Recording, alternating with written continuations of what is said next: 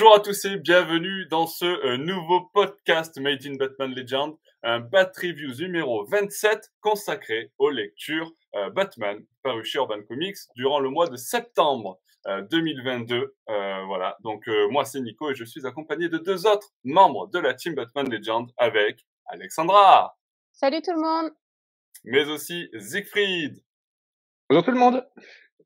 Euh, alors, euh, point de, de Harley Quinn euh, dans ce podcast. Pour ceux qui nous suivent sur YouTube, euh, je vous enverrai vers la dernière, le dernier podcast consacré à Harley Quinn pour ceux qui veulent voir ça. bref, du coup, on entame ben, ce podcast avec.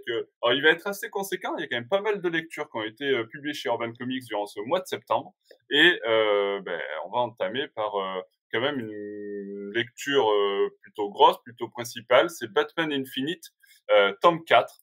Euh, donc la suite de la série principale Batman. Je vous mets la petite vignette là, euh, ici, le temps que je la trouve. Euh, et c'est euh, Alex qui va nous la présenter. Donc Alex, qu'as-tu pensé de ce tome 4 de Batman Infinite? Alors, qu'est-ce que j'ai pensé de ce tome 4 en reprenant l'expression de Nicolas euh, bah, En fait, j'ai trouvé ça assez surprenant euh, pour suivre la série. Euh, là, on change vraiment euh, d'univers. En fait, là, le tome 3 clôturait pas mal d'intrigues euh, dans, le, dans le, les parcours de, de Batman avec Miracle Molly, Molly notamment. Et là, on se retrouve plus forcément à Gotham. On va dans un pays fictif proche du Japon qui s'appelle la Bad Badnizi. Et euh, Badnizi, et c'est là à que. Ne pas confondre avec le Badzizi. Ok, d'accord. Voilà. Non, bah, non mais je tenais, je tenais à le dire parce que J'y pensais pas, pas, mais si tu y penses, bah, c'est que voilà, il y a des trucs qui t'ont marqué, c'est normal. Faut que ah ça bah, passe. Une syllabe près. Hein, Il faut que ça passe. Et, euh, et Batman va, va devoir euh, voilà se déplacer euh, de sa ville-mère euh, pour euh, enquêter sur cette ville-là auprès d'une inspectrice qui s'appelle Kaya. ça, le, le, modèle d'avoir une inspectrice qui accompagne Batman, on peut le voir dans Batman dernière la dernière Sentinelle ou dans d'autres récits, j'ai l'impression que ça devient un peu récurrent. Ça devient une norme, ouais. Ouais, ça devient un peu une norme je sais pas si c'est pour respecter un quota féminin. Après, bah, il n'y a plus Robin, alors du coup, il faut bien quelqu'un pour donner la. Ouais, voilà. Ils, Batman. ils, ont, ils ont tous pris euh, chacun leur chemin. Du coup, lui, il est perdu parce qu'au final, on, on comprend d'autant plus que Batman n'est finalement pas du tout un héros euh, solitaire, et, euh, et, notamment parce que là, ils vont enquêter sur un certain Abyss. qui serait lié à un, des supposés meurtres des Batman, qui sont en fait le, le Batman une sorte de Batman Incorporated qui euh, reprend un peu l'idée euh, de ce qu'avait lancé euh, Grant Morrison avec des hommes qui reprennent un peu le modèle de Batman pour pour voilà protéger aussi là, où ils vivent voilà des, des ennemis. Et, et face face à Abyss on n'a pas ce seul méchant on va retrouver Lex et, euh, et, avoir un duel euh, autant sur euh, sur le méchant caractéristique qui est Lex Luthor face à Batman, mais aussi Bruce Wayne et et l'autre milliardaire Lex Luthor, sachant que là on est sur un Bruce Wayne qui a plus de sous. Faut après ah avoir suite, faut... suite aux événements de la Joker War. Exactement. Mais là, l'aspect Bruce Wayne qui, qui, qui n'est plus milliardaire est beaucoup plus développé dans l'autre série euh, d'Infinite qui est le qui est le Batman détective euh, et c'est pour ça qu'en fait c'est plutôt malin ces séries infinites parce qu'il y a des croisements. C'est pas nécessaire de tout lire, c'est pas obligatoire, mais c'est quand même intéressant pour comprendre la position de, chacun. Et donc voilà, on va on va suivre cette histoire que, finalement pour euh, tout ça pour dire j'ai plutôt bien apprécié. Euh, il y avait certes peut-être une facilité dans le scénario, mais quelque chose d'assez simple en fait. Après trois tomes très alambiqués avec de multiples intrigues et énormément de personnages, on revient à quelque chose d'assez central avec Batman qui va suivre une enquête, qui va avoir, qui va se battre avec un, une sorte de grand méchant qui est Abyss et qui va aussi avoir une sorte de dualité avec Lex Luthor et et tous ces tous ces autres Batman pour avoir un, un dénouement que que j'ai trouvé plutôt cool avec des dessins que je trouve aussi très très beaux. Donc voilà, j'ai passé un bon moment. Après, là, ce que j'ai compris, c'est qu'on, c'est que la suite se déroulera pas dans un Batman Infinite, mais se suivra dans. Alors, c'est quoi? C'est Dark, Dark Shadow, War. La Le Shadow, Shadow War. War, ok. Euh, ouais, qui est effectivement un album qui va sortir en novembre, je crois, Ouais. euh, et qui euh, rassemblera effectivement plusieurs numéros, dont des numéros de Batman, de la série principale Batman, Mhm. euh, effectivement. Donc il y a un petit saut euh, dans le temps au sein du, du récit. Après, c'est vrai Mhm. que alors, tu l'as pas mentionné, mais il faut, tu, enfin, tu l'as mentionné sans, sans préciser effectivement qu'il y avait un changement d'auteur, euh, ce qui expliquait aussi la fin Oui. un petit peu de l'état de terreur dont tu parlais tout à l'heure et le changement un petit peu de cap euh, pour Batman euh, avec cette euh, cette arrivée euh, euh, à, chez Badnizi à la Badnizi. Euh, Ouais. En voilà. fait, on a Et- pu le, on a pu euh, le, le scénariste James a Ford plus de voilà. aime tant, mais qui Ah, ah bah, mais ça me colle à la peau. J'ai dit que j'avais. Il m'a un peu déçu quand même sur la série principale Batman. Je le dis parce que euh, effectivement, c'est Non, mais tu as beaucoup. tu as le droit de l'apprécier. Ah, bien sûr, bien sûr, j'apprécie Oui, beaucoup ce qu'il a, plein de choses qu'il a fait que j'ai beaucoup aimé. Euh, ce qu'il avait fait avant sur la série, euh, notamment Batman, sur Detective Comics, à, un- à une période, j'ai beaucoup aimé aussi. Ouais. Et, euh, je et l'ai euh, un peu moins aimé, effectivement, sur la série principale Batman. Voilà. Euh, voilà. Mais, Qui, euh, et du coup, qui est euh, remplacé par euh, Joshua William, euh, Williamson et Williamson, euh, Georges Molina. Il y a Michael Ranin aussi qu'on a rencontré une fois à la Comic Con. Euh, Voilà. Donc au, niveau au niveau dessin, j'ai j'ai adoré. Au niveau de l'histoire, bah c'est sûr qu'on qu'on passe de Ouais, Moi, j'ai j'ai vraiment eu un choc entre euh, les trois premiers tomes de Batman Infinite et, euh, et voilà un, un récit très lourd que James Tynion Ford peut des fois avoir, euh, et est comme s'il reprenait un peu une sorte de de- d'écriture à la Tom King en disant waouh développer ça ça ça ça ça ça ça et du coup tu te retrouves avec des tomes où tu as des conclusions à faire et, et il faut les faire vite. Euh, là voilà bah, ça, alors, se- ça me faisait plus penser à Scott Snyder qu'à Tom King, pour le coup. euh, Bah, dans, le sens, dans le sens où Oui. il lance plein de trucs et puis au final, euh, bon, faut aller vite. Bah, et, Tom, euh, Tom. King c'est les finir. Snyder il est fini peut-être euh, un peu Ouais, mais pareil, ouais. Bon, Mais, euh, mais voilà, je, je, en vrai, je le conseillerais, je le conseillerais même, euh, je sais pas, je sais même, je pense que même il pourrait se lire euh, sans forcément avoir, euh, avoir lu les autres tomes. Oui, tellement oui, j'ai l'impression que, que il y a pas de lien. sorte Oui, il y a pas de lien. Si ce n'est euh, comprendre que Bruce Wayne n'a plus son argent, n'a plus sa C'est fortune. pour ça que je disais que sinon, on peut, ouais. on peut, on comprend ça si on a lu par, par exemple les Batman détectives que, que j'apprécie beaucoup. Ouais, tout à fait. Tout à fait. Siegfried, t'en as pensé quoi, toi? Tu, tu étais euh, assez dubitatif sur le travail de Jameson Lanford sur la série Ah oui, non, principale. Je suis tellement content que Tynion soit, soit enfin, soit enfin parti.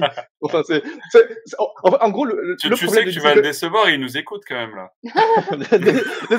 T'as fait de bonnes choses par le passé, mais là, clairement, t'étais pas à ta place. Mais quelque part, je, je pense que Tynion lui-même sait qu'il était pas à sa place. On sent que DC Comics a une crise de gouvernance. Parce qu'après le long run de Tom King, qu'ils ont d'ailleurs viré avant la fin, ce qui fait que la fin était un peu expédiée, ben, ils ont dû essayer de combler. Du coup, Tynion est arrivé pour une espèce de mini-run dont on savait pas trop combien de temps ça allait durer ou pas, mais clairement, il était pas à sa place comme, euh, scénariste principal du run de Batman. Enfin, on sent que c'est un, scénariste qui était un peu là en attendant. Du coup, il savait pas trop à quel point il, il pouvait s'étaler dans ses runs. Et bon, bah, ça finit par une Joker War qui était, euh, ce qu'on a dit, qui était hyper lourde, avec ses qualités, mais qui était vraiment décevante au bout du compte quand on voit la taille que vous, que vous voulez- l'ampleur que voulait prendre l'événement et ce que, ce à quoi ça aboutit, qui était absolument ridicule. Donc, je suis vraiment content que, qu'il parte enfin pour donner, euh, pour donner place à Williamson. Donc, là, on est encore une fois dans un filler. Pour le coup, Williamson, il vient, il vient seulement pour une petite poignée de fascicules avant Ouais. d'être remplacé sur le run principal par euh, Chip Zdarsky qui, qui va faire du bon boulot dont on reparlera donc par, par la suite. Donc là, il faut vraiment voir ça. Ça arrivera en janvier, je crois.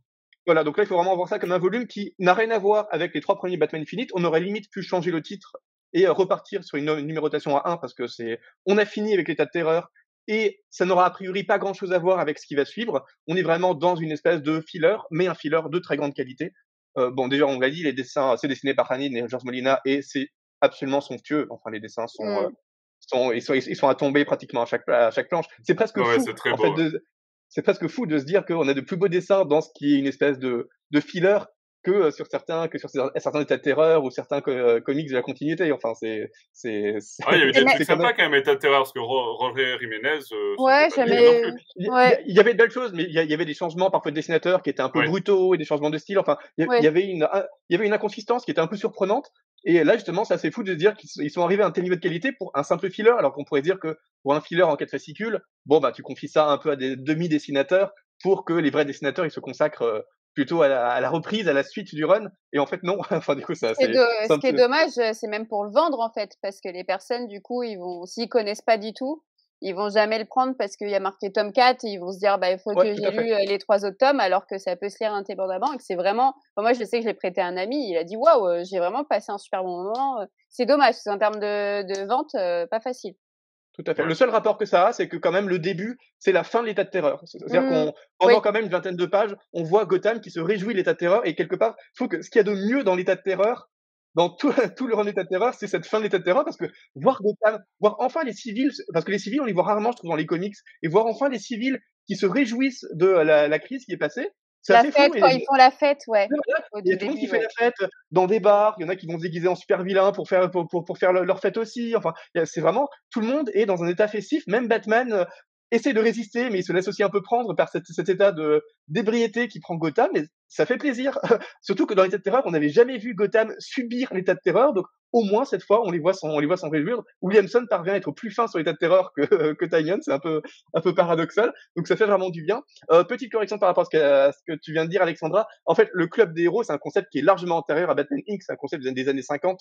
Et en fait, Grant Morrison s'est inspiré pour son Batman Inc. du club des héros. Et d'ailleurs, dans au, début du run de Morrison, euh, Batman revoit le club des héros, qui est, qui est donc un club qui avait été inventé, euh, je sais plus, enfin, ouais, qui avait été inventé donc dans les, dans les années 50, et c'est à partir de, cette, de, cette, ces retrouvailles avec le club des héros dans le run de Morrison que Morrison va ensuite repartir sur le principe de, de Batman Inc. Et effectivement, le, le, le concept de base qui est, c'est donc ce club des héros qui sont des, des, des, des amis de très longue date de Batman, qui euh, représentent en quelque sorte Batman dans différents pays, ont été arrêtés pour un meurtre dans, ce, dans ce, cette espèce de petit État semi-dictatorial, un peu paumé. Et euh, donc forcément, Batman se demande comment il, il, se peut que ses amis qui partagent les mêmes valeurs que lui peuvent être accusés dans un meurtre. Et bon, bah, voilà, ça, ça implique beaucoup de retournements un petit peu faciles parce que ça reste une histoire assez courte. Donc les, les twists sont quand même un, petit peu. Ouais, ouais, je trouve que c'est assez. Euh...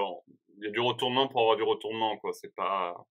Tout à fait. Et euh, le méchant est pas et le méchant est pas hyper travaillé. Il fonctionne. Par contre, bon, il a un costume qui est classe et euh, voilà. Enfin, tout ce qui est... il, arrête pas de dire des trucs comme rejoignez-moi dans les ténèbres, je suis la nuit. Enfin, c'est. Il a l'air d'avoir un combat. l'air d'avoir un combat qui est un peu lambda, mais quand on comparera avec la dernière Sentinelle où le, les, motivations du méchant n'ont aucun sens, vous verrez qu'on est bien content en fait d'avoir un méchant un peu un peu lambda, mais qui au moins remplit bien son office d'être un méchant classe et qui est un peu un prétexte à revoir Batman dans une situation un peu inattendue avec des relations d'amitié avec ce club des héros et ça en fait une histoire qui est qui est pas du tout indispensable mais qui est magnifique, qui est tout à fait solide, qui est très plaisante, qui comprend ce qu'est Batman, qui comprend les relations avec les autres personnages, qui parvient, voilà, comme je disais, à même montrer cette euphorie de Gotham, qui fait que c'est c'est hyper respectueux de tout ce que ça essaie de faire, et du coup, c'est vraiment très plaisant. Et ça, ça faisait longtemps que la continuité Batman n'avait pas produit des numéros aussi plaisants, donc c'est une lecture que je recommanderais assez solidement, surtout après, euh, bah après la semi-catastrophe qui était État de terreur, ou euh, qui, qui, était juste là pour perdre complètement les fans sans rien raconter d'ambitieux et sans rien raconter de bien. Et voilà, ça, relire du Batman en continuité avec plaisir, c'est un peu inattendu, donc ça, je, donc je, je, recommande parce que c'est, en avis, ça, ça, ça, ça, va faire du bien à tout le monde. Ok, ouais.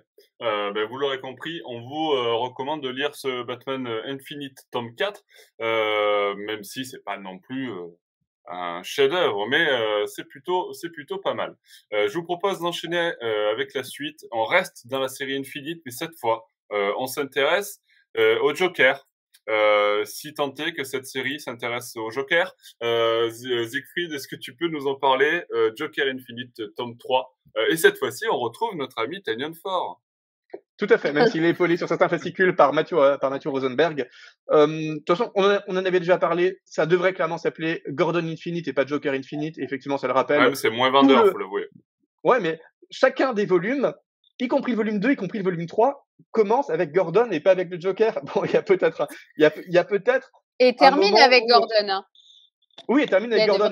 Au, au, moins, au moins la fin du tome 1 finissait plus ou moins avec le Joker et la fin du tome 2 finissait plus ou moins avec le Joker. Donc à chaque fois, on a Gordon Joker, Gordon Joker, Gordon Joker, ce qui est toujours un peu déboussolant, mais il est évident que pour Tenen et Rosenberg, l'objectif c'était de raconter une histoire de Gordon et pas du tout de raconter l'histoire du Joker, qui est complètement mineur ici, en, ici encore une fois, alors même qu'on on clôt plus ou moins l'arc, enfin on y reviendra, mais on est supposé clore l'arc de ce Joker Infinite, et c'est complètement une histoire de Gordon. Donc comme tu le disais, Nico, à mon avis, la raison, elle est strictement marketing. Euh, on pensait que Gordon Infinite, ça vendrait pas, du coup on appelle ça Joker Infinite parce que Joker, c'est un nom qui vend, mais dans les faits, euh, ça ne peut exposer qu'à la déception parce qu'on ne raconte absolument rien sur le Joker, alors que pour le coup, l'histoire qu'on raconte, qu'on raconte sur Gordon est plutôt solide. Autant on peut rester un peu dubitatif dans les deux premiers volumes, parce que comme on l'a déjà évoqué dans les émissions précédentes, on voyait vraiment pas où ça allait.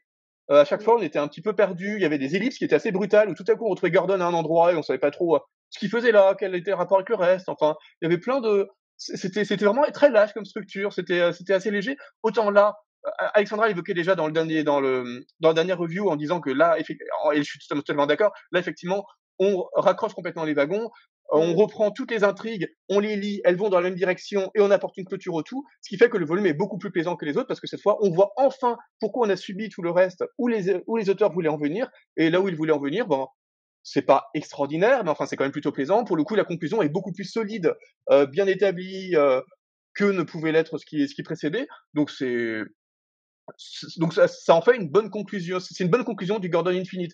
Un peu lourd, un peu lourd parce que tout le dernier fascicule, c'est juste Gordon qui raconte à Batman ce qui s'est passé, ce qu'on n'a pas compris. Enfin, les, les procédés narratifs ne sont clairement pas à la hauteur de ce qu'on peut attendre d'un scénariste aussi expérimenté que, que Tynion. Il y a rien de plus lourd qu'un personnage qui pendant 30 pages raconte un autre personnage. Alors, voilà ce qui s'est passé exactement, voilà comment ça a conclu, voilà comment j'ai raccroché les wagons, voilà ce qu'il fallait comprendre. On l'avait déjà vu à la fin de la, à la fin de, de l'état de terreur. Oui, c'est ça. Ce genre de procédé.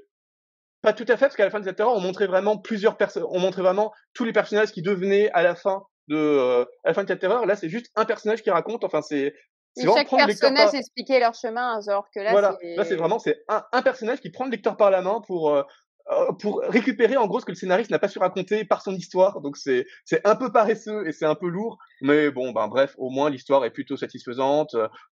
Il y a quelques péripéties qui sont un petit peu débiles. Il y a la mort d'un personnage qui vient vraiment de nulle part. Et euh, on est vraiment monté en sauce ce, ce, personnage de la fille de Bane, Vengeance, et je trouve qu'elle quitte l'intrigue un, un peu un peu un peu n'importe comment, ce qui était un peu étrange vu à quel point on a fait monter la sur elle. Mais bon, globalement, ça se. Ouais, mais c'est intéressant. Euh, c'est intéressant hein, sur elle parce que finalement, on te montre tout un truc comme quoi elle a une place importante pour au final faire une sorte de twist où elle aussi, elle est qu'un qu'un chevron dans, dans dans dans toute cette histoire et que et que finalement, c'est pas elle qui est qui qui qui est la méchante de l'histoire, mais mais la une personne au-dessus sans spoiler. Et euh, je trouve que tu arrives facilement à s'identifier en mode euh, bon bah je pensais que que voilà, elle allait être euh, reprendre un peu la main sur sa vie, alors finalement pas du tout. Hop, tu, tu ne sers juste toi aussi à rien dans tout ça. ouais, c'était un peu violent. Je suis d'accord, et d'ailleurs, pour moi, c'est un, des meilleurs, c'est un des meilleurs personnages de, de, du, du, deuxième volume, je trouve. Mais du coup, effectivement, dans un volume qui est supposé clore un peu cet arc et euh, clore probablement aussi le parcours de ce personnage de vengeance, parce que c'est la preuve, c'est qui a été inventé dans ces Joker Infinite. Bon, c'est un peu surprenant de voir que à la fin, on est supposé raccrocher tous les wagons. Euh, là, c'est un wagon qui qui part un peu, qui part un peu à la va-vite, qu'on évacue parce qu'on sait plus quoi, plus trop quoi raconter sur elle. Donc, on espère qu'on la reverra dans des comics solides par la suite parce que c'est un c'est un bon personnage qui est chouette. Mais c'est un peu frustrant de se dire de d'avoir commencé à aimer ce personnage pour qu'en fait il quitte l'intrigue euh, vraiment en claquant des doigts sans sans aucune raison. Donc voilà, ça reste un bon volume.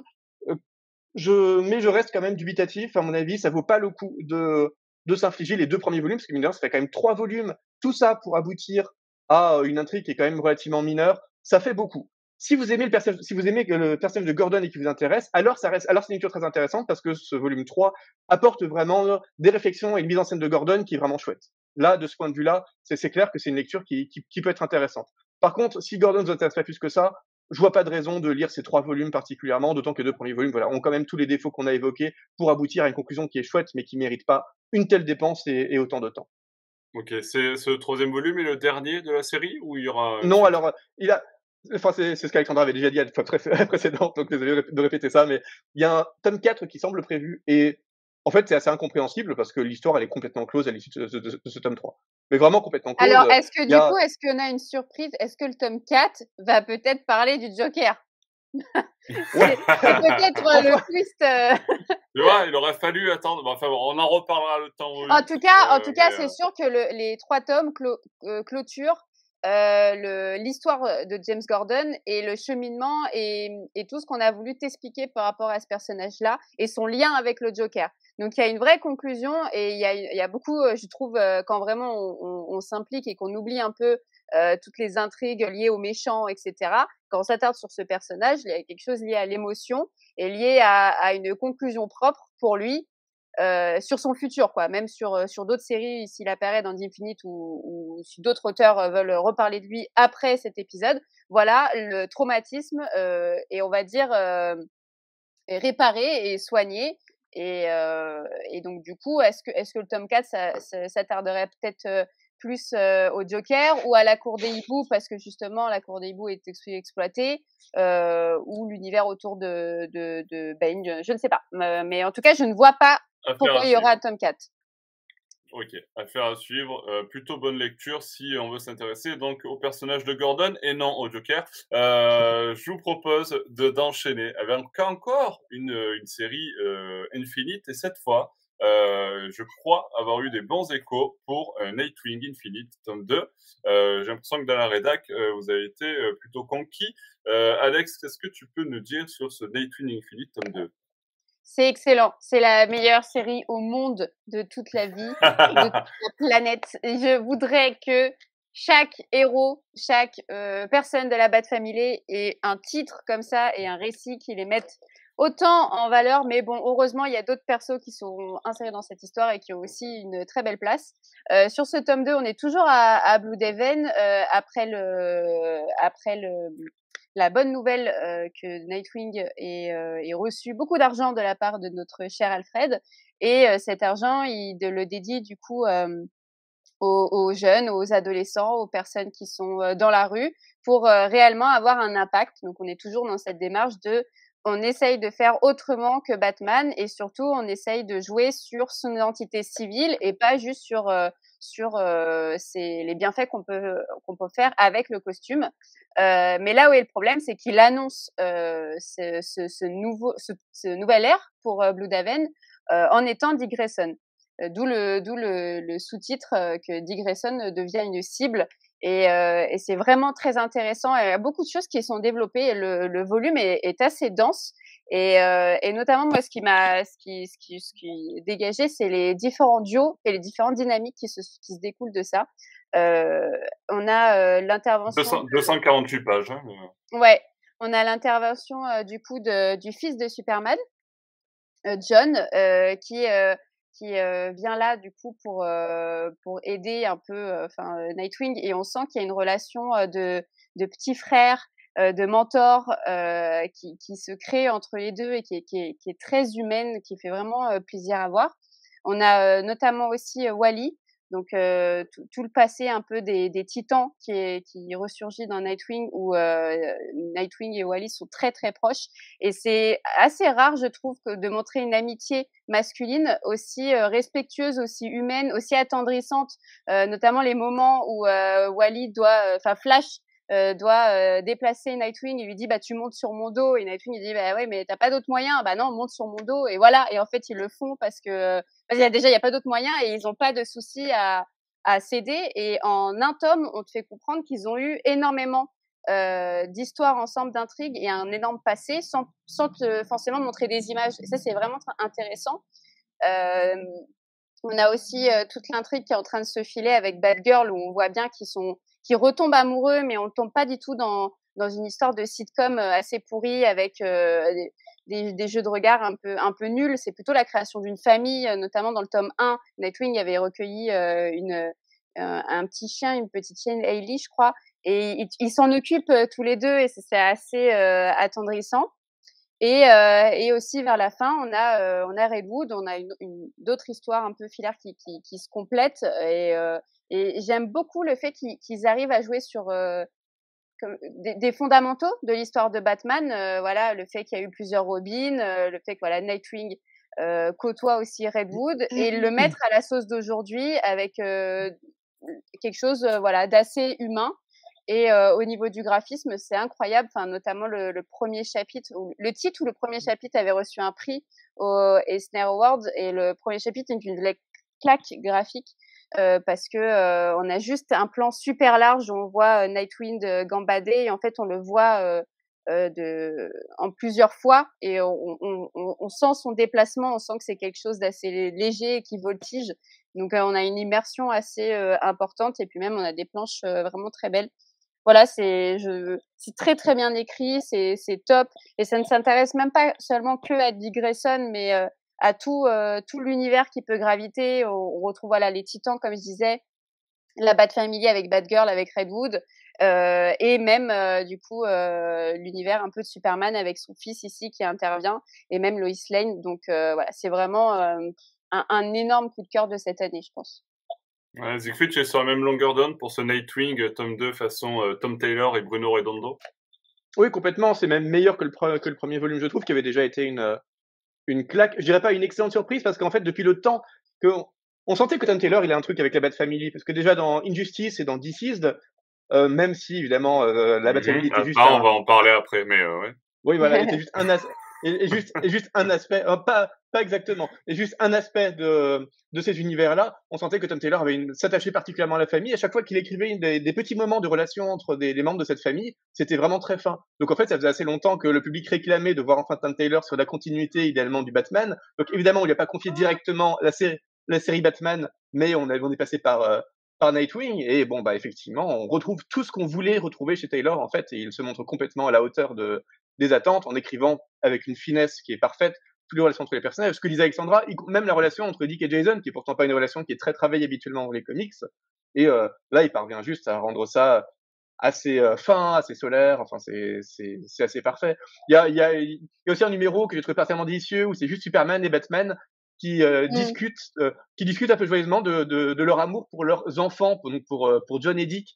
Et euh, c'est juste trop bien quoi de, de les voir dans, dans, une espèce de rôle paternel en disant ah là là qu'est-ce qu'ils nous posent comme soucis ces gosses mais qu'est-ce qu'on les aime c'est c'est juste absolument adorable quoi. C'est ça rappelle certains certains des meilleurs moments de, de King aussi enfin ça c'est vraiment très bien. Le seul petit moins peut-être c'est que il n'y a pas que Rodondo en fait. Et dès que euh, on a Géraldo mmh. qui remplace Rodondo et ça se sent très fort parce qu'il il fait du bon boulot hein, mais il essaye d'imiter Rodondo et du coup bah on sent que c'est pas Rodondo et du coup, il y a, y a, un écart de style qui fait que ça marche pas. Il a peut-être mieux fait d'assumer son propre style. Et ensuite, on a Clan Tormé qui reprend, qui, qui lui réussit un peu mieux parce qu'il reprend le découpage de Redondo, mais il essaie, mais il a un style, euh, il a un style propre. Donc c'est moins bien que Redondo, mais au moins il assume un style propre avec un découpage qui reste très fin. Donc ça, c'est ça, ça au moins pour l'histoire avec euh, Jason, ça au moins ça passe. Mais voilà, c'est vrai qu'il y a du coup cette petite inconsistance. Par contre, dès que c'est Redondo, c'est du pur plaisir. C'est certainement le meilleur boulot que Redondo ait jamais fait. Et pourtant, c'est un très bon dessinateur. Et comme tu disais, voilà, tout, le, tout ce premier numéro où c'est juste une course poursuite de euh, de Dick puis Nightwing qui fuit sur.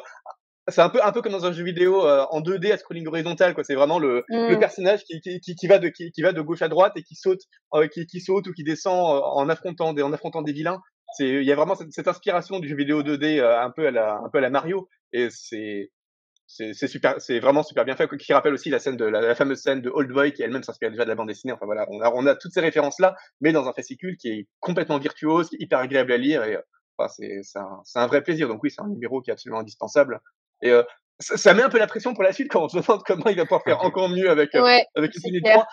En plus, dans Infinite 1, l'aspect que j'aimais un peu le moins, c'était autour de ces, histoires de mairie avec cette espèce de, de super vilain qui, qui euh, Blockbuster, je crois, enfin, qui m'intéressait vraiment beaucoup moins, et il parvient à l'évacuer complètement dans Nightwing Infinite 2. Donc, même Tom Taylor semble avoir conscience de ce qui marche et de ce qui marche un peu moins bien dans ce qu'il propose, et du coup, il sait évacuer ce qui marche moins bien, ce qui est quand même une preuve de maturité qui est, qui est, qui est, qui est super. Et pareil, on voyait beaucoup le, ce super vilain qui était euh, celui qui, qui vole des cœurs dans le tome 1, euh, bon, bah, que je trouvais un peu lambda. Bah, pareil, on en parle à peine dans le tome 2. Les fois on en parle, c'est on, on, on parvient à le faire juste assez bien pour que ça soit pas lourd. Enfin, c'est, c'est vraiment une grande réussite, y compris de la, manière dont Taylor montre qu'il a du recul sur ses propres créations. Donc, euh, oui, absolument indispensable.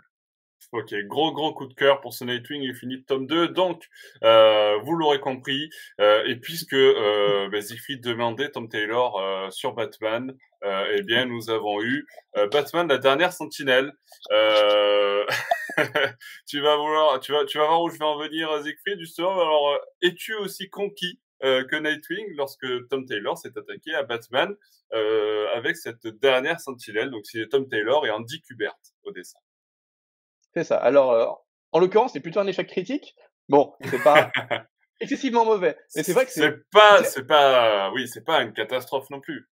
Non, mais voilà, c'est vrai que c'est extrêmement surprenant de voir que Tom Taylor, il est tellement fin à chaque fois qu'il écrit du Batman, et que pour une fois qu'on lui confie du Batman, en plus du Batman hors continuité, où vraiment il pourrait s'amuser à faire ce qu'il veut, j'ai fait quelque chose qui ressemble pas du tout à du Taylor. En fait, on m'aurait dit que c'était un du Scott Snyder par exemple, j'aurais davantage compris que quand on dit que c'est du Taylor, parce que euh, ouais, bon, il y a des relations entre les personnages qui sont qui sont une spécialité de Taylor, qui sont plutôt bien écrites, mais enfin comme ça aurait été écrit par n'importe qui, et l'histoire est vraiment faible. En plus, à l'origine, euh, donc ça s'appelle euh, Batman the Detective en VO, mais ça devait s'appeler à l'origine Batman the Dark Knight.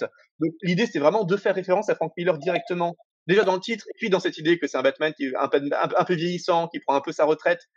Et euh, le, style graphique du coup d'Andy Kubert, qui a travaillé sur notamment le, le, le, Master Race de, de, de Frank Miller, euh, enfin, vient rappeler euh, aussi cette référence. Ouais, c'est ça. Enfin, Master Race, c'était plus, plus Azarello que Miller, mais oui, voilà, Andy Kubert, en plus, avait déjà travaillé. Euh, en plus, il y a un, un, personnage féminin qui est, qui est Esquire et qui, euh, qui est une espèce de Robin et qui reprend complètement le rôle de Carrie Kelly. Enfin, voilà, il y avait vraiment cette volonté de proposer un peu son propre, sa propre suite, variation sur The Dark Knight Returns. Et bon, ça, c'est un peu minable. Franchement, je suis content qu'il ait, qu'il ait changé son titre parce que ça n'a absolument rien à voir avec The Dark Knight. Je, je parle pas en termes d'univers, hein, ça, à la rigueur, on s'en fiche un petit peu, mais en termes euh, d'intérêt, d'ambition narrative, c'est, ça, ça, ça, tombe complètement en place. Ça, ça a aucune raison de revendiquer la moindre filiation avec The Dark Knight et je suis content qu'ils aient réussi à l'effacer. Même ce détective, c'est un peu outré parce que en termes d'enquête, à chaque fois qu'il y a une révélation, elle tombe un peu toute cuite entre les mains de Batman. Il n'y a pas vraiment de, de rôle de détective. Enfin, c'est pas du tout ce qu'il faut chercher là-dedans. C'est un comics d'action. C'est vraiment un comics de divertissement action. Il faut le prendre comme tel pour l'apprécier et donc ne pas du tout s'arrêter, euh, s'arrêter à ses titres.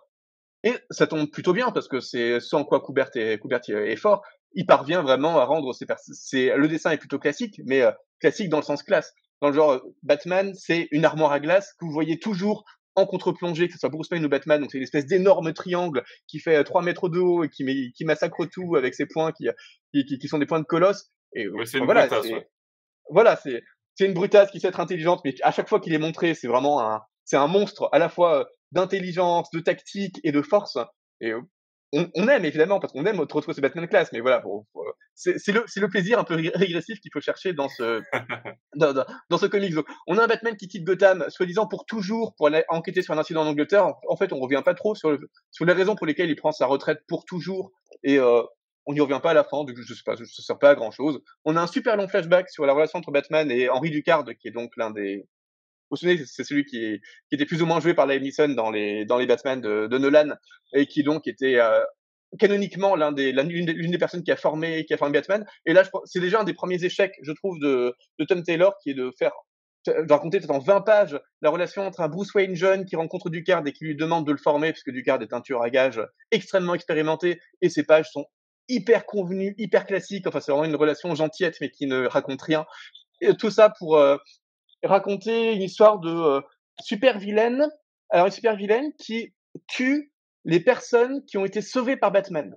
Parce qu'en fait, elle en veut à Batman pour une raison pour rétablir l'équilibre. Voilà, pour rétablir l'équilibre. Euh... N'en dis pas trop, hein, parce que ça reste quand même l'intrigue principale du récit. J'en dis pas trop, malheureux... j'en dis pas trop malheureusement, parce que vous comprendriez à quel point son plan est complètement foireux. Mais en gros, elle se prend plus ou moins gentille parce qu'elle rétablit l'équilibre en tuant les personnes que Batman a sauvées alors qu'en fait, euh, elle se prend pour une gentille, donc en fait, pour, pour équilibrer tout ça, elle ferait mieux d'aller tuer le Joker. D'ailleurs, à un moment, elle dit à Batman, regarde, tu, as sauvé le Joker à plusieurs reprises, à cause de ça, le Joker a tué plusieurs personnes.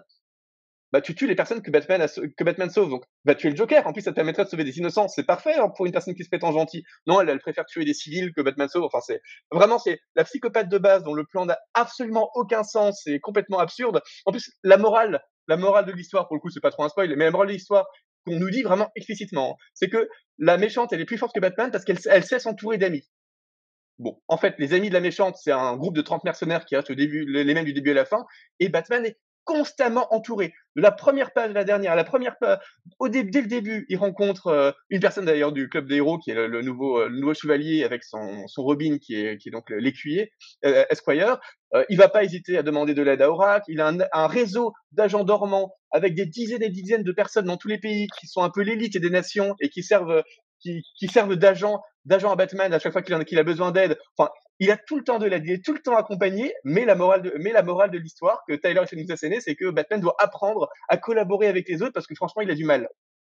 non, en fait, c'est exactement le contraire. tu peux pas, tu peux pas nous dire Batman doit apprendre à coopérer alors que dans les, dans les 300 pages qui précèdent, on le voit coopérer constamment et on le voit jamais seul. Enfin, c'est. Il n'y a pas 300 pages, hein. Mais euh... ouais, voilà. Enfin, dans les 150 pages qui précèdent, ouais, ouais. on le voit constamment accompagné. Enfin, c'est, il y, a, y, a, y a vraiment un problème d'écriture qui est assez fondamental entre ce que Tom Taylor prétend nous raconter, ce qu'il nous raconte en fait. Et pour moi, c'est vraiment problématique parce que ça montre que il y a un problème dans les intentions de l'auteur en fait.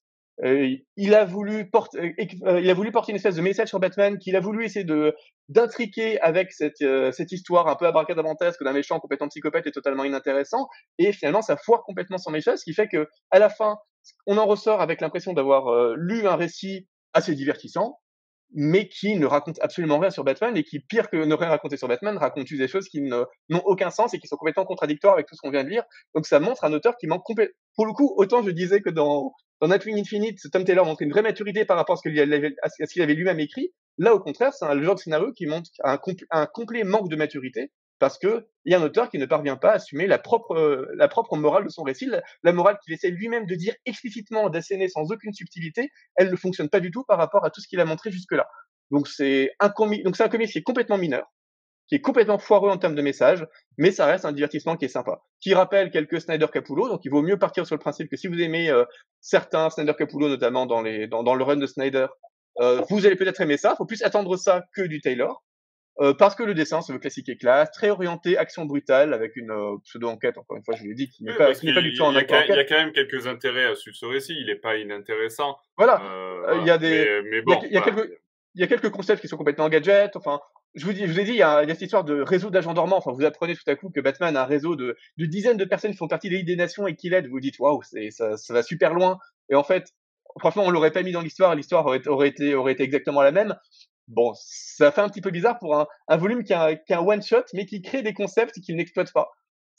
Soit tu crées des concepts et tu les exploites dans la suite, soit tu les, les exploites pas et tu racontes autre chose. Enfin voilà, c'était, c'est, un peu c'est un concept qui est vraiment un peu étrange que vous apprécierez à mon avis si vous n'en attendez rien. Enfin, en tout cas, il faut clairement pas en attendre du Taylor, faut clairement pas en attendre euh, le Batman de Miller comme ça se revendiquait. Faut juste en attendre un actionneur bien dessiné dans le style de, de Coubert, et c'est un, c'est un bon actionneur quand on attend juste un actionneur mineur. Euh, là, au moins, vous passerez un bon moment, mais c'est pas du tout à la hauteur de ce qu'on pourrait attendre de Taylor habituellement sur du Batman. Et ça décourage un peu de, d'avoir envie de lire une, de, relire Taylor sur Batman. Et ça, c'est un petit peu dommage parce qu'à côté de ça, il montre qu'il a fait des, qu'il sait faire des trucs vraiment miraculeux avec Nightwing. Donc, euh, ouais, je, je, je comprends pas, je comprends pas trop, en fait, ce qu'il est venu faire là. Ok, Alexandre, tu es aussi dur que Siegfried sur ce récit? Moi, je suis pas aussi dur. Hein. Je, je, je, lui vois des défauts, je lui vois aussi quelques qualités. Euh, mais euh, mais est-ce que tu es aussi dur que Siegfried toi? Non, mais j'ai vraiment passé un super bon moment. euh, voilà, après. Euh, après, ce que disait Siegfried, c'est Je me suis pas trop pris la tête, en fait. Je me suis pas pris la tête et j'ai vu euh, une sorte ouais de, de, de petit homme des flouards avec euh, beaucoup d'action, avec certes pas une il n'y a pas une réinvention, une réécriture de Batman, mais j'ai trouvé un Batman que j'ai déjà pu voir, que ce soit à travers de films ou d'autres récits, euh, ce vieux baroudeur là qui veut faire équipe avec personne euh, et qui finalement, mais ça, en fait, on le voit dans d'autres titres. Hein. Il y a plein de fois où il est avec la Bat Family, il dit euh, euh, non non, moi je suis tout seul, et en fait, il y a tout le temps la Bat Family qui est là qui est en train de l'aider. Donc moi, ça m'a pas surpris parce que pour moi, c'est Batman en fait. Euh, il, il, est, il est paradoxal sur ça j'ai appris à faire avec. j'ai deal with it euh, assez assez facilement maintenant. Euh, et euh, je trouvais sympa parce que euh, euh, après c'est mon petit plaisir à moi, mais y a, les personnages féminins ils sont présents. Est-ce que comme je disais tout à l'heure, quota, ou pas, je m'en fiche un peu parce que je les trouvais intéressantes et je trouvais que ça ça rebondissait bien avec Batman. moi, l'idée de retourner dans le passé, d'avoir le mec avec qui il s'est entraîné, ça fonctionne chez moi mais c'est comme quand je me regarde un Bruce ouais. Je sais pourquoi je regarde Bruce Willis. bah là, c'est pareil. Entraînement, homme, face à face, on s'est kiffé. Mais en fait, on se dit pas qu'on se kiffe. Moi, j'aime bien. Pour ce titre-là, j'aime bien parce que euh, euh, voilà, je sentais que qu'on n'allait pas me, me raconter euh, une histoire. On n'allait pas me, me, proposer quelque chose d'aussi intéressant que Nightwing. mais voilà, c'est court les planches, moi, je les trouve belles. Je trouve le design de Batman euh, assez sympa, qui rappelle un peu du, Ben Affleck. Donc c'est pour ça que je dis, j'ai l'impression que ça puise un peu partout euh, dans, ce que je peux connaître de Batman et euh, voilà. Et puis j'aimais bien les, ouais, les, moi ce que j'aimais bien, c'est les petites refs à du Batman du style. En fait, il a une Batcave partout, dans n'importe quelle ville où il va, il a toujours un plan euh, ou quand il contacte une sorte de réseau et qu'en fait il connaît des gens de partout, euh, du président de je sais pas euh, en Inde à une conseillère de banque euh, en Amérique du Sud, il a des petits contacts. Donc c'est vrai que c'est c'est très paradoxal parce que il est tout seul, mais non en fait il est pas vraiment tout seul et c'est surtout le délire. Batman il a un plan pour tout. Euh, et, euh, et, moi, j'ai bien aimé ça. Je trouve que, ça, en tout cas, ça a fonctionné pour moi. Le, le côté où il a une batte mobile qui, qui, qui, qui, qui, il a, il a, il a toujours des, des gadgets. Il y avait un truc très gadget que j'ai apprécié aussi sur ce titre-là. Voilà. Après, forcément, c'est pas, c'est pas mon coup oui, de cœur. C'est pas la lecture de l'année. Et, c'est pas un truc que je conseillerais de, de prime abord là comme ça. Mais moi, je passe un bon moment. Ouais, effectivement. Donc voilà, voilà. Euh, donc selon où, vous placerez votre curseur, votre bat curseur, euh, vous apprécierez plus ou moins effectivement ce titre. En tout cas, euh, ben voilà, vous voyez que on peut malgré tout avoir des avis divergents sur ce titre-là et ben, comme d'habitude, j'ai envie de dire, si vous voulez vraiment avoir votre avis, ben, lisez. Oui, pas si divergent, pas si divergent dans le fond. Finalement, parce que finalement, tu peux l'apprécier quand même. Oui, mais parce que finalement, je suis totalement d'accord avec ce qu'a dit Alexandra. Comme je l'ai dit, c'est un comic qui est tout à fait appréciable à partir du moment où vous attendez surtout pas à du, du Taylor. Effectivement, quand vous venez de lire Nightwing Infinite tome 2 et que vous dites, tiens, c'est de nouveau Taylor sur Batman, c'est le jour et la nuit et ça n'a absolument rien à voir. Par contre, si vous, oubliez complètement c'est Taylor et que vous lisez juste un actionneur un petit peu débile mais avec un Batman super classe, euh, là, c'est tout à fait appréciable sans, sans aucun souci. Il faut juste savoir adapter ses attentes à tout à fait. du faut placer le curseur au bon endroit ouais. à, du, à du pas du tout Taylor et ça c'est pas forcément évident parce que Taylor qui fait un hommage à, à, Frank Miller dans un volume hors continuité de Batman a priori ça crée quand même des attentes et en fait il faut surtout pas se créer la moindre attente pour pouvoir apprécier finalement ce, ce volume. Oui, ouais, moi c'est vrai que je suis partie sans attente du tout. J'ai vu ce titre-là, euh, la couve, euh, elle est belle, euh, j'ai lu quoi. Tu vois, je suis vraiment partie euh, voilà. simple. Non, mais tu as raison, c'est aussi, aussi comme ça, des fois, quand on arrive à apprécier euh, plus des certains titres. Euh, parce que c'est vrai que euh, quand tu as une grosse attente sur un truc et que tu commences à lire une lecture que tu attends beaucoup et où, sur laquelle tu, tu as vraiment une grosse attente, et pareil beaucoup plus de chance. Faut... Hein. Oui, oui, pour plein de choses. Tu as, as ouais. souvent quand même la déception qui peut très vite grandir. bref. Ouais. Euh, je, vous, euh, bah, je vous invite à enchaîner sur la prochaine lecture parce qu'il y a encore beaucoup de choses à dire et qu'il va falloir qu'on aille vite. Euh, et la prochaine lecture, eh ben, elle est euh, entre la série télé euh, et le comics puisque c'est un comics qui s'inspire d'une série télé. C'est Harley Quinn, The Animated Series, The Hit, Bang, Kill Tour. Voilà, ils n'ont pas pu faire plus compliqué. Donc, on s'arrête là pour, pour ce, ce truc-là. tiens, Alex, dis-moi, qu'est-ce que ça donne ben, ce comics inspiré de la série télé Harley Quinn? Alors, euh, bah, il est très intéressant euh, ce titre-là. Euh, juste pour remettre dans un contexte, ça se situe entre la saison 2 et la saison 3 de la série animée diffusée actuellement sur Toonami. Et on est En complètement France, dans, la, dans la même veine, exactement, que ce soit au niveau du dessin que, qu'au niveau du, du scénario. donc au dessin, on a Marc Sarin. Au scénario, je suis désolée, j'ai plus... j'ai plus en tête. T. Franklin. Voilà. Euh, et, euh, et du coup, on va suivre Harley. Donc, suite de saison 2, il y a le mariage raté euh, de, de Ivy qui, qui, ne, qui, du coup, ne se fait pas avec, putain, comment il s'appelle? Bitman. Euh, voilà, c'est ça. Et, euh, et donc. Je ne euh, dirai rien. Je ne dirai rien. Tu ne diras rien. Euh, sinon, il y a un fil rouge sur ce podcast, c'est fou. Ah, il y, a, décidé. il y a quelque chose qui se passe. Ouais. Et, euh, et Ivy et Harley Quinn partent ensemble. Et euh, c'est le début de leur romance et de leur histoire d'amour qui commence à se concrétiser. Mais ce n'explique, enfin, ce n'est pas forcément le sujet principal. Ça va être plutôt, ça va se tourner aussi sur le, le traumatisme qu'a Ivy, car euh, il s'est passé énormément de choses. Il y a eu des meurtres, il y a eu des problématiques liées, euh, que ce soit à l'avortement du mariage ou, ou plein d'autres choses au, au niveau de la série. Alors attention pour ceux qui n'ont pas vu euh, euh, les épisodes, c'est hyper bien résumé en une page. Harley, euh, comme on peut, comme on parlait, on peut dire de casser, casser le quatrième mur et, et explique très facilement ce qui s'est passé et comment on arrive au début de l'histoire. Donc voilà, ça il faut pas trop s'inquiéter sur ça. Euh, Donc, vous pouvez lire le livre même si vous n'avez pas vu la série. voilà, exactement. Ça, c'est très, euh, très indépendant, mais bon, elle arrive à replacer très vite le contexte.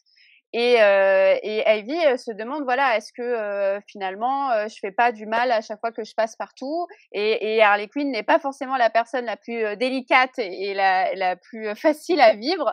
Et euh, elle va se poser plein de questions, euh, com- comment comment on peut vivre notre relation, d'autant que le James Gordon, euh, qui est complètement fou dans ce numéro, vraiment, c'est trop drôle. Il est, Il est il trop est, bien. il est, il est matrixé parce qu'en plus, euh, il, est, il, a, il a plus de, de vie amoureuse. euh, sa fille, euh, c'est un peu limite aussi. Et il essaye de, de retrouver un peu son blason. Et du coup, son, son objectif, c'est que j'arriverai à, récupérer Gotham, parce que Gotham a aussi été détruite, en attrapant Harley. et donc euh, voilà, pour ça il va il va essayer de tout faire. Donc il, il se retrouve euh, il se retrouve les filles se retrouvent en road trip euh, avec James Gordon derrière comme un comme un gros taré. Et, et, de là, elles vont rencontrer plein d'autres personnages aussi. On a Nightwing qui apparaît, d'autres personnages féminins aussi que, que peut-être le grand public connaît moins. Donc c'était intéressant de voir de voir ça et quelques ennemis au passage. Et franchement, c'est, enfin si vous aimez la série, vous pouvez que aimer le comics parce que c'est frais, c'est pop, c'est intéressant. C'est très cool aussi parce qu'on a beaucoup de sororité et euh, entre entre femmes et, euh, et de, couples lesbiennes aussi. Et mais, mais très bien fait. On sent pas que c'est juste pour suivre une tendance ou pour être même euh, politique. Et un autre aspect aussi, c'est qu'on voit plus la sexualité de, de, ces personnages de comics. Alors c'est pas complètement direct, mais on, voilà, on sent qu'il y a eu a des choses qui se sont passées au lit entre les filles, et ça c'est cool que le tabou se brise et que, que notamment parce que c'est deux filles, mais aussi parce qu'une scène de sexe c'est pas mal euh, et que et que ça, ça les rend d'autant plus humaines et d'autant plus attachantes. Donc voilà, il y a vraiment plein de plein de trucs cool euh, dans ce titre. Euh, J'ai très très hâte euh, de de, en fait, de, de, chevaucher entre, entre la série et le comics parce que la suite de ce comics-là va, va, va nous emmener dans la saison 3. Et euh, après, ils vont essayer de, de faire ça. Alors, je je j'ai pas bien vu aussi quand sort le tome 2 et comment ça va s'insérer par rapport à la série. Mais il y a un truc super intéressant parce que Harley est née de la série animée de 92. Euh, on la retrouve là en comics et ensuite il faut repartir sur une série pour repartir sur un comics. C'est une euh, belle histoire euh, aussi euh, par rapport à ça. Et puis, et puis, en parlant d'histoire et d'Harley Quinn, je vous invite à lire, à, à, écouter plutôt notre précédent podcast qui était le Bad Talk spécial 30 mm. ans d'Harley Quinn. Ouais. Euh, est-ce que tu veux rajouter quelque chose ou est-ce que je te lance sur la prochaine lecture? Non, juste pour dire qu'effectivement c'est mon autre gros coup de cœur de ce mois-ci avec donc le Nightwing Infinite parce que c'est juste parfait. Enfin, c'est Ivy et Harley exactement comme on les aime. Et depuis le temps que je me plains dans les dans ces podcasts qu'à chaque fois qu'on montre les relations entre euh, Ivy et Harley, bah, parfois on dit qu'elles sont amoureuses, mais euh, on n'ose même pas les faire s'embrasser. Parfois elles se tiennent vaguement la main, mais en fait il y a mm. rien qui existe entre elles. Et euh, c'est juste une espèce de pinkwashing, mais, mais complètement puritain, qui s'assume pas. Enfin c'est limite plus. Ça essaie de montrer une relation lesbienne en étant finalement plus réac que que progressiste, et ça ça finissait vraiment par me gêner. Là, là au moins on assume complètement, et ça donne aussi quelque chose de vraiment authentique au couple, parce qu'effectivement on est quand même comme dans ces situations compliquées où Ivy vient d'être euh, abandonnée sur les pas de l'hôtel, mais Kate a renoncé au mariage parce qu'il a senti que Ivy était amoureuse d'Harley. Donc euh, Ivy est, est, heureuse de pouvoir vivre sa romance, euh, sa romance enfin tranquillement avec avec Harley, mais en même temps elle était supposée se marier quelques heures auparavant, donc c'est pas rien quand même, c'est pas anodin, c'est lourd à porter, à la fois par rapport à Kate Mann avec le sentiment de culpabilité et parce que le monde entier est au courant de ce mariage avorté, de ce qu'elle a subi, du coup il y a, y a, une pression à la fois sociale et personnelle qui est lourde sur elle, et du coup ça permet vraiment d'écrire le, le, couple complexe entre ces deux personnages, deux personnages qui sont déjà un peu déjà un peu tordus, mais qui avec toute cette pression supplémentaire euh, de façon euh, vraiment vraiment très fine. Enfin, il y a vraiment une authenticité qui se crée et qui est à laquelle participent aussi effectivement ces gros mots, euh, ce, ce sexe qui effectivement est constant. Enfin, il y a quand même beaucoup de scènes qui sont qui sont assez hautes où effectivement pendant trois ou quatre planches, on les voit toutes les deux euh, juste s'embrasser de façon assez euh, assez sensuelle dans les draps et ensuite on passe à la, la scène où elle, elle, se réveille sur l'oreiller. Mais enfin, on n'a jamais fait plus explicite dans cette relation-là. Ça, ça fait plaisir. Je dirais peut-être juste que par rapport à la série animée, ça manque un peu de violence. Il y a mmh. juste il y a juste une planche à la fin, on voit des personnages, des, des, des, personnages avec la, la, la, tête explosée, mais sinon, globalement, ça, j'ai l'impression qu'on ose des choses sur le sexe qu'on n'ose pas du tout sur la violence. Mais bon, ça, c'est aussi raccord avec un certain puritanisme américain. Enfin, on sait très bien que euh, voir des, voir des nichons, il y, a pas de souci, mais par contre, euh, des têtes qui explosent, on n'ose pas trop. Enfin, je pense qu'il y, y, y a, une espèce de puritanisme par rapport aux médias qui fait qu'il y a des choses qu'on ose montrer, d'autres pas, ce qui est un petit peu dommage. Mais bon. Vous avez peut-être euh, plus de budget hémoglobine. Peut-être. Mais sinon, c'est bien fait. Effectivement, totalement d'accord avec Alexandra. Il y a, il y a une, manière de montrer le girl power qui est vraiment, qui est juste excellente, qui parvient de pas trop en faire. Les personnages féminins sont quand même disséminés au bon moment et se regroupent, regroupent au bon moment, ce qui fait qu'à chaque fois on sent que c'est, c'est fait de façon assez organique et euh, c'est pas du tout euh, comme dans le film euh, Birds of Prey par exemple. Tiens, les scénaristes qui essaient juste de mettre les filles ensemble à tout prix, hyper artificiellement pour les faire les, les faire progresser ensemble. Là, à chaque fois, on sent vraiment une authenticité dans l'écriture de de ce girl power qui fait que bon, c'est c'est juste un, pur plaisir. Ça vient aussi du fait évidemment que bah, c'est écrit et dessiné par euh, par des femmes qui auxquelles on sent qu'on a laissé carte blanche par rapport à une série qui elle-même a carte blanche à carte blanche Et voilà, on, sent cette vraie liberté de cette authenticité des, des relations et de l'écriture, qui fait que ça, ça marche complètement. Donc, gros coup de cœur pour ce, pour ce volume. Ok, euh, gros gros coup de cœur. Euh, donc là, je suis désolé Siegfried, mais euh, ça fait trois fois, euh, donc je suis obligé de sonner l'alerte, Siegfried. Voilà.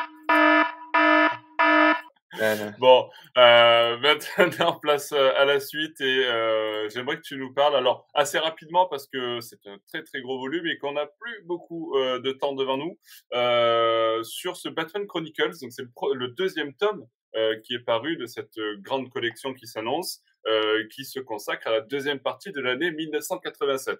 Euh, Qu'est-ce que tu peux nous en dire? Il me semble que tu avais été euh, plutôt conquis par cette collection-là. en tout cas, qu'elle elle représentait quand même quelque chose de, de sympa pour son premier tome. Est-ce que c'est dans Alors, la oui et non. En fait, comme je l'avais expliqué, je vous renvoie au précédent euh, précédent podcast parce que pour le coup, j'évoquais assez longuement la ligne éditoriale de ces Batman Chronicles et donc mhm. les limites qui allaient forcément finir par euh, par se poser. Et effectivement, là, on est dans ces limites-là, qui est que quand vous prenez, quand vous découpez toute l'année 1987 en deux volumes et que vous mettez tous les toutes les bonnes histoires dans le dans le premier volume, bah forcément, le, deuxième sera moins, le deuxième. Voilà, sera le moins bien. Et ça sera souvent le cas où effectivement bah, quand vous avez Killing Joke dans un volume pour 88 euh, et euh, et d'autres choses du remplissage dans le deuxième bah, chaque chaque fois il y aura des volumes qui seront très inégaux les uns par rapport aux autres. Et là clairement on est dans le parent faible de cette euh, de cette collection.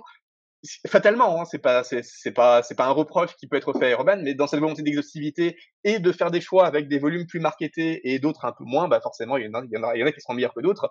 Euh, là du coup, euh, on est sur la continuité des Detective Comics, euh, pas Batman, donc avec notamment les comics scénarisés par Mike Weber et dessinés au début par Alan Davis. Hum, donc, évidemment, des dessins qui accusent bien davantage leur âge que quand on avait du Mazukeli, par exemple, dans le, dans le, dans le, dans le volume précédent. Euh, on est dans un esprit qui essaie de renouer de façon intelligente avec les années 60, voire avec les années 50. C'est-à-dire qu'on a un Batman souriant qui appelle euh, Robin mon petit vieux. Euh, on a des aventures dynamiques. Euh, c'est vraiment le duo dynamique. Le duo dynamique à son meilleur, euh, légère mais pas dénué de drame, avec des méchants qui font des qui font des pièges mortels, enfin qui était une vieille tradition des années 50, mais qu'on avait un peu abandonné pour revenir à des choses plus sérieuses par la suite. Donc ça fait de, mais quand même avec une avec une conscience moderne qui fait que bon, bah, c'est pas non plus des comics des années 50 quoi. Mais ça fait de solides aventures classiques euh, quand même bien en deçà de, de One où on essaie, on n'hésite pas à mettre des fonds roses ou des fonds orange derrière l'action pour faire revêtir l'action. Enfin voilà, il y a, y a tout un côté qui est un peu vintage, qui, qui fait que c'est un peu difficile à lire parce que quand on commence évidemment cette anthologie avec euh, le premier volume de 87, on se dit bah voilà c'est le moment où le comics commence à se moderniser, à se rapprocher d'une sensibilité esthétique contemporaine. Et là on revient des dessins qui sont un peu plus vieillots, qui peuvent être un peu plus difficiles à assumer pour des aventures qui sont chouettes. Hein. Mike Weber c'est vraiment un grand scénariste, mais euh, ça reste aventure classique de euh, super, de duo dynamique euh, qui légèrement essaie d'affronter des super vilains légèrement. Enfin, c'est c'est pas c'est pas super intéressant. On a quand même le très bon détective comics 574 euh, qui est un grand classique où Batman emporte un Robin qui est gravement blessé chez Leslie Tompkins. C'est une occasion de parler de la relation à la fois de Batman et Leslie Tompkins, mais aussi Batman qui du coup se confie à Leslie sur sa relation avec Robin. Donc ça c'est un très beau volume introspectif. Et surtout le gros morceau, c'est Yertu. Euh, ouais. Qui Bon, on va pas faire. Qui, a été paru il y a pas il y a pas longtemps en plus chez chez Urban en, en album euh, individuel. Euh, il y a il y a six mois à peine non ou huit mois quelque chose comme ça quoi. Ouais. moins d'un an. Oui oui oui. Ça me dit quelque chose. Enfin ouais voilà du coup euh, c'est c'est ce que je veux aussi dans le podcast précédent le fait qu'effectivement ça va occasionner pas mal de doublons de faire ce, de faire ces réimpressions. Donc si globalement si vous achetez le volume normalement ça sera en grosse partie pour pour Yertu si vous l'avez pas encore parce que le reste comme je dis est beaucoup plus accessoire. Yertu qui est à mon avis un comics qui est un petit peu un petit un petit peu surestimé parce que déjà c'est pas du tout un 2 enfin on l'a appelé 2 pour faire le lien avec 1 et du c'est purement commercial hein. voilà, du comics de Miller et Mazzucchelli achètent celui-là. Mais en fait on n'est pas du tout dans deuxième année enfin Gordon est déjà est déjà commis est déjà commissaire on a déjà le Batignel la relation entre Batman et, euh, Gordon elle est complètement installée. Enfin on n'est pas du tout dans un, un Batman qui continue de s'installer après Year 1 ça n'a rien à voir avec le 1 par contre c'est effectivement le comics qui introduit le personnage du faucheur qu'on va retrouver dans Mask of the, of the Phantasm donc, à la rigueur, il vaut mieux. Euh, comment ça s'appelait Masque of the Phantasm en français Le masque du fantôme? Euh, Oui, oui, oui. Euh, le fantôme masqué. Le fantôme masqué, c'est ça. Donc, euh, à la rigueur, il vaut bien mieux voir euh, le Batman Fantôme masqué, qui est donc un des grands films d'animation Batman, que de relire ce Year 2, qui est un petit peu vieilli, qui essaye de de parler de pas mal de choses, notamment le rapport de Batman à la violence et aux armes à feu, mais qui le fait avec pas mal de pas mal d'incohérences sur lesquelles on va pas revenir en détail parce que ça serait trop long. Mais globalement, voilà, ça reste un c'est un Batman qui, à mon c'est un comic qui, à mon avis, ne mérite pas sa réputation, réputation qui a été beaucoup gonflée par le succès de euh, Mask of the Phantasm, mais mieux vaut voir le, le dessin animé lui-même qui parvenait vraiment à recentrer l'intrigue sur ce qui était vraiment important, c'est-à-dire la relation amoureuse de Batman, euh, voir comment Batman, dans ses relations amoureuses, est toujours sincère et toujours déçu et euh, ce qui fait qu'à chaque fois il s'enferme un peu plus dans sa dans sa solitude et son amertume parce que finalement ça reste la meilleure manière de de porter son combat de son combat de se sacrifier lui-même enfin voilà c'est une dimension qui est plutôt chouette mais qui était bien mieux bien mieux faite dans le dessin animé et euh, bon, malheureusement, Davis part en plein milieu de Yertou parce qu'il a, il a des désaccords avec l'édition. Donc, il est remplacé. Donc, ça c'est plutôt fait par Todd, Todd, McFarlane lui-même, donc le dessinateur euh, scénariste de Spawn. Enfin, plutôt pas mal. Donc là, donc là, voilà, et qui, qui, a fait du Hellboy aussi. Enfin voilà, donc pour le coup, on a une sensibilité. Pour le coup, on, on est vraiment dans du dessin presque typé années 90, donc avec une modernité du dessin, quelque chose de beaucoup, avec des traits plus gras, mais aussi un aspect un peu plus, euh, un peu plus cartoon, je dirais, quelque chose d'un peu plus brut, qui change agréablement de Davis. Davis, Davis est un excellent dessinateur, mais c'est vrai que là, tout, tout de suite, on retourne dans quelque chose de moderne, qui fait que la suite est un peu plus agréable à lire, même si le fond, comme je l'ai dit, à mon avis, euh, n'est pas aussi mature qu'il voudrait l'être. Et bon, bah, malheureusement, ensuite, les, la suite du run est dessinée par Jim Bakey et Pablo Marcos, et bon, bah, c'est une espèce de mauvaise imitation de Davis. Donc, on, quand on essaie de mal imiter un, dessinateur qui est déjà un petit peu vieillot par rapport à son époque, bah, on tombe dans des trucs complètement oubliables. Donc voilà, ça reste un volume qui, on va dire, est chouette pour quand vous êtes vraiment dans euh, la collectionnite. Et évidemment, vous êtes dans la collectionnite, puisque le but de la collection, c'est euh, d'avoir. Il me semble que quand on quand on colle tous les tous les volumes, on a une espèce de panorama qui se dessine sur les sur le sur les dos donc euh, voilà, le but c'est un peu de, de, vous le faire acheter, même si en vrai il n'y a pas de vraie raison de l'acheter parce que c'est un comics qui est pas,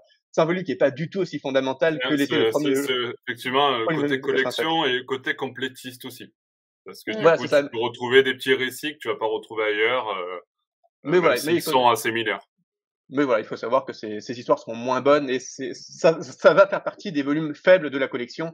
Il y en aura d'autres, mais heureusement, il y aura aussi plusieurs volumes forts. Donc, il faut s'intéresser à la collection. On a dit, il faut vraiment s'intéresser à chaque volume indépendamment pour recueillir un peu ce qu'il contient et les avis sur ce qu'il contient. Et donc, ne pas tout acheter, mais acheter ceux, ceux qui sont importants. Et ça, là, on n'est pas dans du volume important. Ok, très bien. Euh, merci vous l'aurez compris, euh, c'est pas forcément la plus grande lecture euh, de ce mois-ci, euh, mais euh, je vais passer à l'avant-dernière lecture donc de ce mois-ci et je vais la je vais la, la, la donner à Alexandra. Est-ce que tu peux nous parler de je cherche en fait ma vignette que je ne trouve pas. Harley et Ivy d'amour et de rose. Exactement, euh, qui est juste là. Voilà, je la passe à l'écran. Et euh, Harley et Ivy, d'amour et de ronces, Bruce Timm, Paul Dini, euh, les créateurs originels des, des personnages d'Harley Quinn. Est-ce que tu peux ben, nous parler un petit peu de leur travail sur cette relation entre ces deux personnages? Est-ce que c'est tout aussi bon euh, que le Harley et Ivy qu'on a eu juste avant là?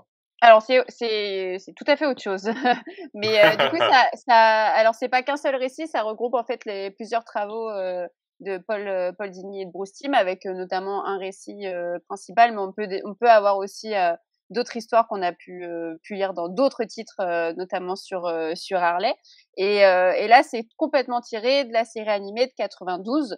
Euh, et sur une relation entre ces, ces deux filles-là qui n'est pas amoureuse mais qui est amicale et qui est, comme le titre l'indique, d'amour et de haine euh, on peut le voir avec la jolie tête d'Ivy qui n'est pas toujours très heureuse euh, d'avoir Harley dans ses pattes, littéralement, parce que euh, on est sur un sur un gag répétitif où plusieurs fois Harley va faire foirer le plan machiavélique parce que elle est dispersée, parce que dans une histoire elle, elle, elle, veut monter un film et du coup elle va réaliser le film alors que c'était pas du tout le projet à la base, qu'elles vont essayer d'empoisonner Batman pour, euh, enfin pas Batman, mais Bruce Wayne pour euh, faire les boutiques et récupérer plein d'affaires, mais évidemment ça tourne mal parce que ça va toujours trop loin avec Harley. Donc c'est super intéressant. C'est un peu comme le le ça, ça peut se comparer avec l'autre titre d'Harley dans le sens où c'est des comics qui peut euh, se, se, se, se, voir comme, comme une série en fait. Euh, parce qu'on est sur des, des chapitres plutôt courts, comme on a sur les l'Urban Kids, euh, avec ouais, la, la série euh, Batman, euh, Batman, la série animée, voilà. tout ça, Batman Adventures et tout ça quoi. Ouais, la, ouais oui, oui, c'est ça, Batman Adventure. Donc on est sur voilà des récits très courts, très pop, très variés et, et sur un dessin très old school qui, qui rappelle un peu de la nostalgie et qui est toujours très beau à voir avec le, le comme on peut le voir sur la couverture, les, les costumes aussi euh, originaux euh, de ces personnes-là, euh, de ces personnages-là, moi que j'aime que j'aime beaucoup. Donc voilà, c'est un voilà un petit une petite pépite à se déguster, très intéressant. Si je trouve que c'est intéressant de l'avoir sorti au même mois que la nouveauté sur Harley Quinn parce que finalement c'est une sorte de boucle. On est là sur les premières histoires de ces deux filles-là, comment elles se rencontrent et comment finalement elles apprennent à se connaître euh, et qui euh, de, de 92 à aujourd'hui ont vécu énormément d'histoires pour arriver euh, à l'heure actuelle à leur histoire amoureuse. Donc c'est très cool, très très cool. Ouais, Siegfried, tu, tu es un peu du même avis?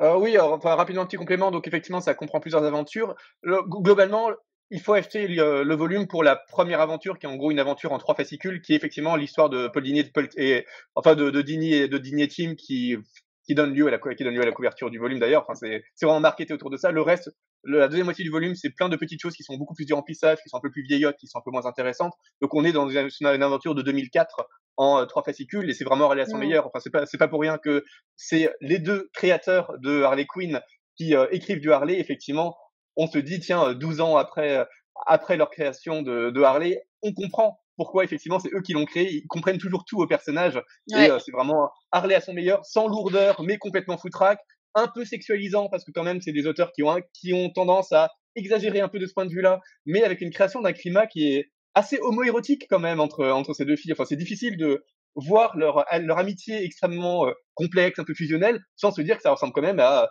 un peu des désirs et des querelles de couple. Donc euh, c'est c'est amusant parce que ça, ça balise complètement le parcours vers ce que leur relation deviendra par la suite. Et euh, c'est c'est c'est super drôle, c'est vraiment hyper divertissant. Enfin c'est euh, le début, c'est vraiment une super aventure, comme tu disais, l'histoire complètement explosive où ils vont ils vont faire semblant de ils vont de se saboter, enfin ils vont aller mmh. saboter un tournage pour détourner de l'argent et puis finalement ils vont finir par tourner un film. Enfin c'est c'est juste complètement délirant, mais c'est vraiment très bien écrit. On retrouve vraiment le, tous les graphismes qu'on aime dans les dessins animés qui sont vraiment très fluides, enfin, mais quand même avec une colorisation de 2004 qui fait que c'est agréable à lire. Là, là où, par exemple, quand on aura une histoire juste, juste après de 94, bah là, tout de suite, on sent le gouffre du dessin, on voit que c'est plus Bruce on voit que c'est plus la même colorisation, ni même les mêmes histoires, et tout le reste est vraiment nettement plus faible. Mais au moins, cette première moitié, avec cette histoire de Digne et c'est juste Harley comme on l'aime, c'est assez, c'est assez, parfait quand vous, quand, quand vous aimez Harley. Donc oui, c'est tout à fait recommandable. Ok, euh, très bien. Et puisque euh, on continue de parler d'Harley Quinn encore et toujours, euh, il faut dire qu'en mois de septembre elle fêtait ses 30 ans, euh, il y a aussi cette intégrale de Injustice Grand Zero, donc univers d'Injustice, donc c'est la première histoire d'injustice, mais vue euh, de par le prisme d'Harley Quinn. Euh, et justement, alors, euh, ben, Siegfried, est-ce que tu peux nous, nous en parler un petit peu? Ça reprend les deux premiers tomes qui étaient sortis. Déjà, Injustice Grand Zero, il y avait eu euh, donc deux tomes à l'époque. Là, ils en ont fait une intégrale. Est-ce que tu peux nous reparler un peu rapidement de, de ce récit pour ceux qui n'ont pas eu, pas pu le lire avant lors de sa sortie originelle? Alors c'est un projet qui est un peu bizarre parce qu'il s'agit de raconter donc l'histoire d'Injustice 1 et du jeu vidéo, donc des histoires qui sont déjà connues, à travers les yeux de Harley. Bon, qui est effectivement un personnage important du jeu vidéo, mais ce qui fait qu'évidemment, il y a pas mal de péripéties qu'on connaît déjà quand on a déjà joué au jeu vidéo et qu'on a déjà lu les comics, euh, les, les, comics préquels. Euh, mauvais signal d'ailleurs, c'est scénarisé par Brian Buttolato et, euh, Christopher Sebela. Donc, pas Tom Taylor. Bon, re-raconter une justice, mais en évacuant Tom Taylor, ça sent plutôt, ça sent quand même plutôt mauvais. Euh, on est dans tous les excès de Harley, parce qu'effectivement, l'idée, c'est vraiment juste de, de surfer sur cette Harley qui est trop puissante, qui est trop classe, qui est trop cool, qui est trop canon, parfois ça donne lieu à de très bonnes choses, mais je vous souviens d'une époque aussi où ça donnait lieu à des comics qui étaient, euh, comme Heroes in Crisis par exemple, il y a plein de comics où Harley devait intervenir à tout prix parce que c'était le personnage marketé du moment, alors qu'en fait il avait rien à faire là et que on la voyait affronter euh, Superman ou d'autres super-héros à armes égales parce que c'est Harley, c'est tout, sans aucune explication. Là de même dans ce volume, elle combat Man-Bat, elle combat Killer Croc, elle combat Shazam, elle combat Damian, elle combat Black, elle combat Black Adam et à chaque fois elle gagne plus ou moins. Enfin c'est c'est Harley quoi. il y a un moment faut ah, faut tout arrêter de pousser. Euh, elle, n'a pas une seconde de chance contre ces, ces personnages, et, mais elles affrontent à armes égales. Enfin voilà. En plus tout ça pour euh, faire une histoire d'injustice, mais en évacuant les enjeux politiques, parce que forcément il s'agit de raconter du coup euh, du point de vue de Harley, donc en s'intéressant plutôt à la base, aux criminels, euh, aux criminels de, de, la rue, aux criminels des égouts, et pas et pas aux grands enjeux politiques du combat entre Batman et Superman qui prend le pouvoir sur le sur le globe. Donc on sait déjà où l'histoire elle va, on sait déjà qu'on n'aura pas les réflexions qui font qu'on aimait une justice. ce qui était cool dans une justice, c'était quand même de voir comment Superman vrillait au point de prendre le pouvoir puis de devenir vraiment un dictateur sanguinaire, au point d'affronter ses anciens, ses anciens alliés, puis euh, tout le panthéon de DC Comics. Euh, voir tout ça du point de vue d'Harley, c'est quand même réduire drastiquement les enjeux pour euh, se poser des questions qu'en fait on se répondre des questions qu'en fait on se on se on se posait pas trop. On est plus dans une espèce de euh, Harley kills the DC Universe un peu comme on avait les des Punisher ou des Deadpool kills Marvel mm. Universe par exemple. Euh, parce que ouais, c'est juste une Harley délirante complètement super puissante qui euh, va taper un peu dans tous les sens. Et tout à coup on arrête de parler d'Harley et on nous raconte les l'histoire du jeu vidéo en comics. Donc on a plein de scènes que, que Harley ne peut, dont Harley ne peut pas savoir ce qui s'y est passé parce qu'elle n'y est pas, avec euh, le combat entre euh, les, deux Batman, puisqu'il y a deux Batman, on va pas revenir sur les détails, et, euh, et, Super, et Superman. Bon, bah d'accord, c'est l'histoire du jeu vidéo. en fait, ils assument qu'ils n'avaient pas grand-chose à raconter sur Harley, donc pendant une première moitié, on essaye quand même de nous faire subir cette, cette vision d'Harley qui est assez fastidieuse, et tout à coup le comics devient meilleur quand euh, bah, effectivement on assume qu'on a que non Harley elle a rien à faire dans cette histoire en fait. Donc euh, on l'oublie complètement et puis on nous raconte juste l'histoire du jeu vidéo avec tous les grands personnages tous les grands enjeux. Et bon ben c'est un peu meilleur mais ça trahit complètement le concept de ce qui était supposé être Ground Zero à la base.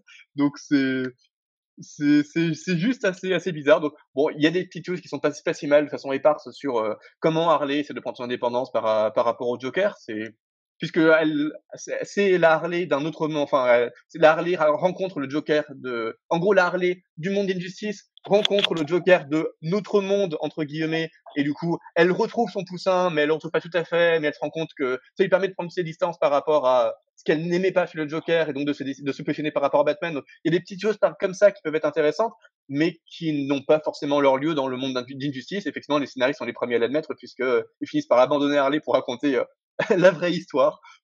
Bon, tout ça, évidemment, du coup, quand on raconte les événements tragiques au jeu vidéo, bah, il y a moins de gravité puisqu'on est dans un, scénario qui ne sait pas, qui ne sait pas exactement où il va, ce qu'il veut raconter, est-ce qu'il veut raconter Harley, ce qu'il veut raconter le jeu vidéo. On a déjà, on connaît déjà l'histoire du jeu vidéo, donc comment, pourquoi la re-raconter, comment la re-raconter différemment et comment raconter toutes ces morts hyper tragiques sans aucune once de gravité parce qu'on avait commencé par parler de Harley, des délires de Harley à la base. Enfin voilà, du coup, on, c'est, c'est un petit peu bizarre.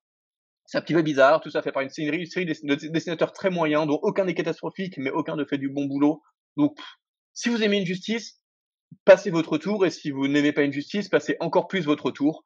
Encore une fois, encore une fois, encore une fois, c'est pas mauvais, mais lisez les, les comics Injustice qui ont une qui font une proposition intéressante, jouez au jeu vidéo qui lui et scénaristiquement absolument passionnant. D'ailleurs, c'est les comics ont été faits après le jeu vidéo, tellement le jeu vidéo était intéressant, le jeu vidéo était, si intéressant qu'il fallait lui, lui écrire un background. Et c'est comme ça que Taylor avait fait ses, premières armes connues. Enfin voilà, c'est dire à quel point il y avait quand même euh, une vraie importance des enjeux. Mais euh, de quelque manière que vous preniez que vous preniez la chose, euh, ce Grand Zéro est pas excessivement mauvais, mais c'est juste complètement oubliable et c'est un projet qui n'a qui n'a pas de sens et qui effectivement est mené par des, des scénaristes qui ne savent pas quel sens lui donner. Donc euh, pourquoi? Pourquoi? Pourquoi? Pourquoi Pourquoi, Pourquoi? Bon, vous l'aurez compris, c'est pas la meilleure lecture du mois de septembre, euh, mais euh, en tout cas, on a eu quand même euh, de belles lectures. Euh, vous l'avez vu euh, en mois de septembre, donc euh, c'est plutôt cool. Et pour le mois d'octobre, pour le prochain Bat Reviews, il sera très court parce qu'il y aura que deux lectures. voilà, je tease un petit peu. Mais effectivement, ce sera le podcast, peut-être le podcast le plus rapide de, l'histoire de Batman Legend. Euh, sur ce, ben, en tout cas, euh, merci à tous ceux qui nous ont suivis euh, jusqu'à la fin de ce podcast, ont eu le courage de nous écouter jusqu'au bout. Merci Zikrid, merci Alexandra pour votre présence sur ce podcast. Et euh, ben, comme toujours, je vous invite à, bon, bah, pour ceux qui sont sur YouTube, à mettre un petit pouce bleu si vous avez aimé la vidéo et surtout à nous commenter dans les commentaires, soit sur YouTube, sur Facebook, sur Twitter, sur Instagram, sur, enfin, sur batmanlegend.com un petit peu de partout. Euh, n'hésitez pas à donner vous aussi vos avis sur les lectures traitées dans ce podcast. Et on se retrouve très bientôt pour de nouvelles aventures de Batman. Ciao, ciao, ciao. Salut.